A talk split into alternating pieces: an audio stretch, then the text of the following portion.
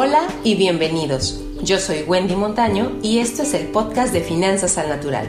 Aquí vas a encontrar tips, consejos, experiencia e inspiración para que puedas organizar tus finanzas personales, disfrutarlas y hacer crecer tu patrimonio. Comenzamos.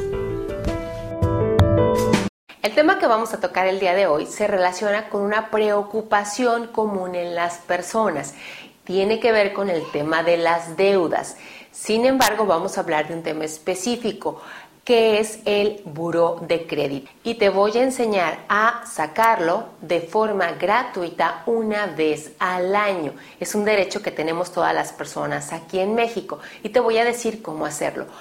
Pero antes te quiero comentar un par de cosas. La primera de ellas es que en Buró de Crédito estamos todos y todas.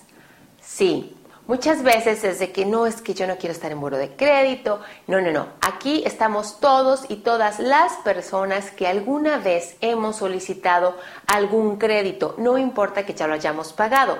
Puede ser de auto, tarjeta de crédito, hipotecario, un crédito personal o que hayamos contratado algún servicio de telefonía en esquema de plan o alguna compañía de eh, televisión y cable, entre algunas. Si has estado en cualquiera de estos supuestos, estás en buro de crédito. Ahora, ¿estar en buro de crédito es malo? No. ¿Qué es el buro de crédito? El buro de crédito es simple y sencillamente un reporte de tu comportamiento crediticio. Es todo.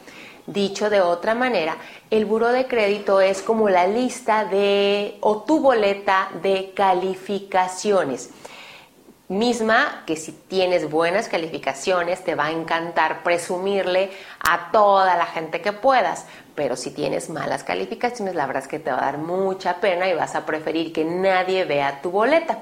Bueno, pues lo mismo sucede con el buro de crédito.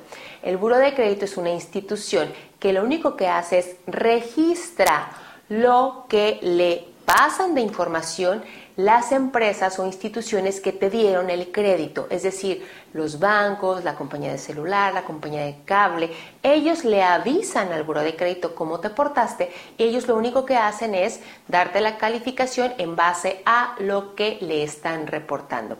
¿Y por qué te comento esto? Porque muchas personas suponen que eh, buro de crédito te va a negar un préstamo o si te va a autorizar un préstamo. Y ojo, Buró de crédito ni presta ni niega préstamos.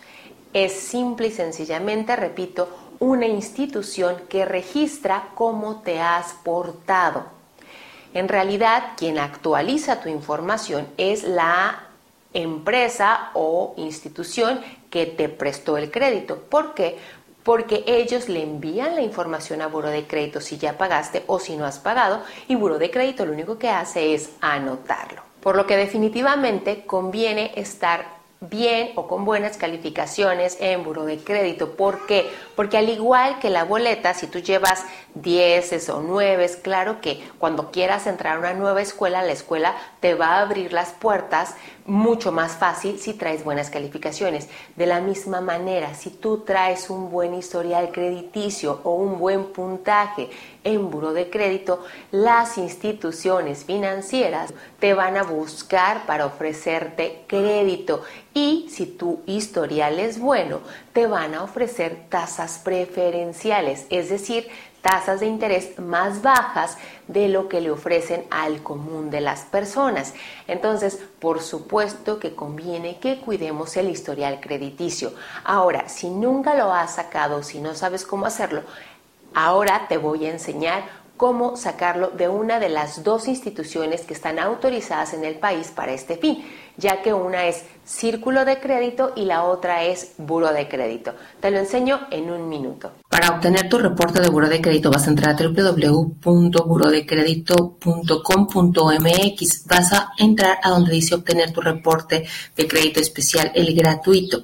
Te va a enviar a una siguiente pantalla donde te pide que aceptes y autorices a que consulten tu información del historial crediticio. Abajo hay otro recuadro que dice incluir, incluir mi score. Ese lo vas a quitar, lo vas a deseleccionar y le vas a dar continuar. Si no deseleccionas, te va a cobrar el reporte. Te manda a una tercera pantalla donde te vuelve a preguntar que si deseas obtener la puntuación de tu score con el reporte de crédito especial. Le tienes que poner no gracias para que te dé el reporte de crédito especial sencillo. Posteriormente te manda a una cuarta página donde pones tus generales, domicilio, nombre, teléfono y terminando la captura de tus generales te manda a una quinta pantalla donde te va a solicitar el dato tu tarjeta de crédito o algún crédito que hayas tenido o tengas vigente para proporcionarte la información. En caso de que le pongas dato de tarjeta de crédito, te va a solicitar también el límite de crédito que tienes en esa tarjeta para que lo tengas a la mano. Y bueno, si esta información te ha sido de utilidad, muchísimas gracias por compartirlo. No olvides seguirme en el Instagram de arroba finanzas al natural o arroba wendymontano.finanzas. Por ahí vas a encontrar más tips e información que seguro te será de utilidad. Nos vemos pronto.